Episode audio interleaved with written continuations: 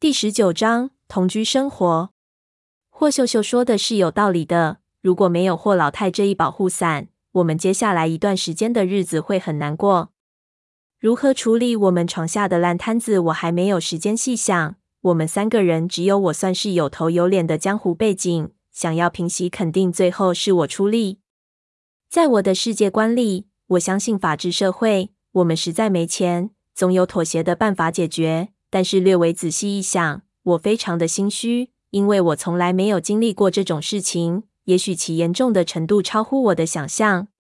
我有时候感觉我们三个就好像以前赌片里那些无知烂赌的小孩一样，仗着自己有几分手艺，就去大人的世界闯祸，最后自己的父辈为了订包，切掉自己的手指赔罪，才明白自己闯的祸是超出自己世界观外的。到那时候发出，怎么会这样？我不想的，这种感慨是于事无补的。我心中隐隐的有一种担忧，就是这货闯的根本是超过我可以想象的。所以如今霍秀秀一提，我就立即动心了。另一方面，我觉得霍老太的态度非常微妙，事情现在进入到了很混乱、没法处理的地步。本来我只是想问问那样是雷到底是怎么回事情，却问到了一些老太婆的往事。而且后面的事情似乎还有千丝万缕、欲拒还迎的感觉。我感觉上有可能老太太有些事情一时间想不明白，想明白了还有后续。保着我们，对她是一种迂回，对于我们是一种缓兵之计，都有好处。她可以想清楚自己的想法，我们也有时间反应一下，弄清楚我们到底闯下了多大的祸。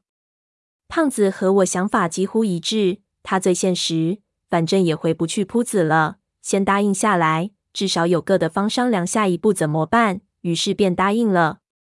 我以为会在大院内给我们找间房子，可霍秀秀招来司机，换了一辆不起眼的帕萨特。我们矮下头开出了大院，在大街上也没敢抬头。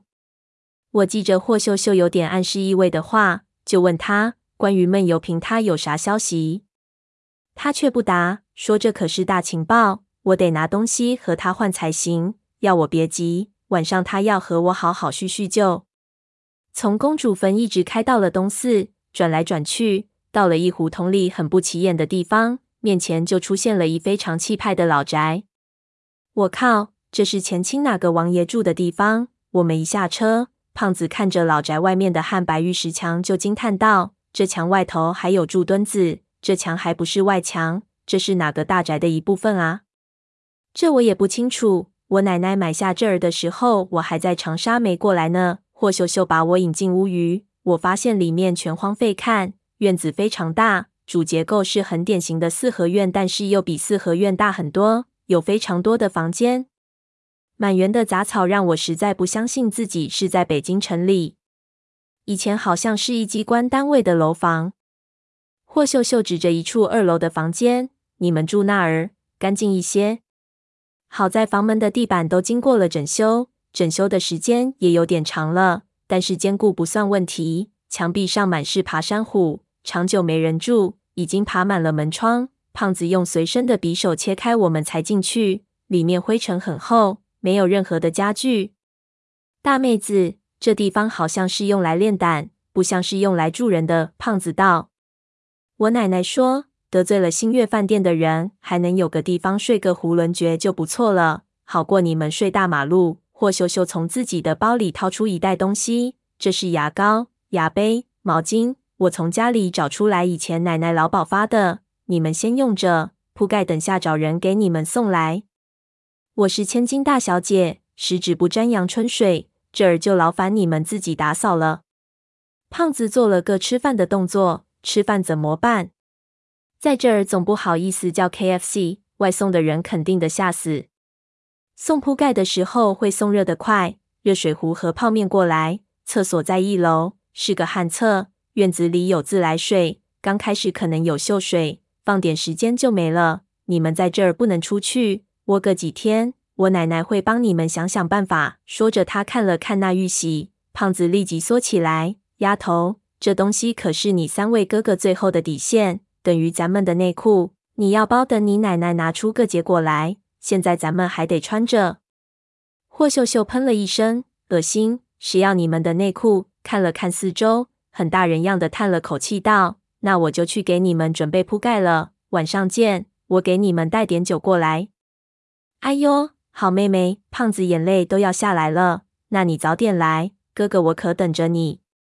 霍秀秀雀跃着离去，我和胖子看着他的背影离开，关上院门，都松了口气。摊到在的，刚才一直绷着什么？完全是条件反射的紧张，一下只有自己人了，才真正放松下来。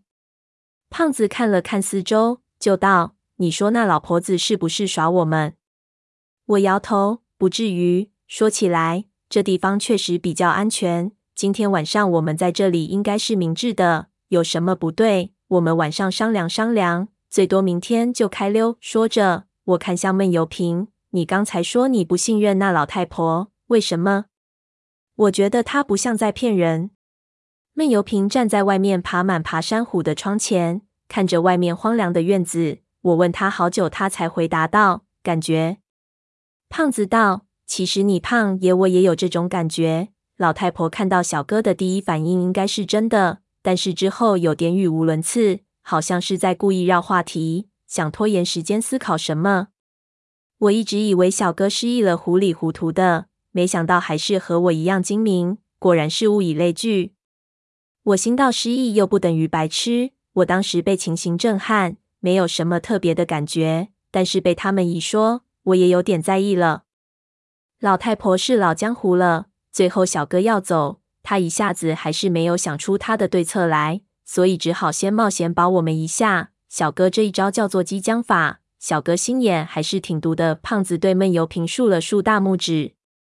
闷油瓶没有反应，胖子轻声对我道：“这家伙最近越来越不爱说话了。”我也有这种感觉，叹了口气，转场道：“不管怎么说，我相信老太婆最后一定会拿出一个说法来，咱们也别耽误这好机会，好好想想，说不定明天老太婆想通就赶我们出去。”也对，不过在这之前，咱们也得稍微打扫一下，否则这的方针没法助人。没被人砍死的各成废，老太婆也不太可能陪我们。怎么，天真？你是独子，该不会啥也不会弄吧？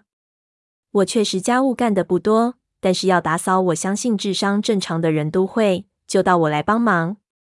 于是将毛巾撕开，一人一半当抹布，去院子放水，开始擦的打扫。闷油瓶也没权利发呆，被胖子揪过来擦窗。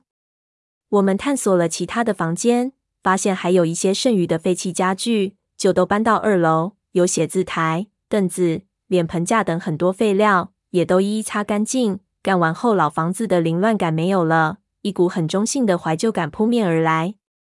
我们满身是汗，但是看到房间变成这样，一股自豪感扑面而来。心说，原来做家庭主妇也蛮有快感的。一边的胖子家务很麻利，真的看不出他是这么一男人。胖子道：“原先他处过一相好，为了讨好老丈人，啥都学精了，最后被人家蹬了。从此他就成一浪子，这些家务活却没落下。胖子的生活有各种各样的版本，总觉得他什么都会一点，但是他每次的理由都不一样，我也不是特别相信。我对他说：如果是这样，他以后退休了可以开个家政公司，我可以给他介绍生意。他哈哈一笑。”说可以，他专为老宅子服务，去那些古镇做家政。今天顺块瓦，明天偷纸桌角，日子肯定比现在好过。说着，他就拿出我们抢来的那只玉玺，道：“的，趁现在有时间，我们来看看我们的战利品，说不定明天就摸不着了。”拿出来放到透过窗子照进来、映到地板上的一片阳光斑里，我们都一愣，只见那玉玺上竟然渗出了一体。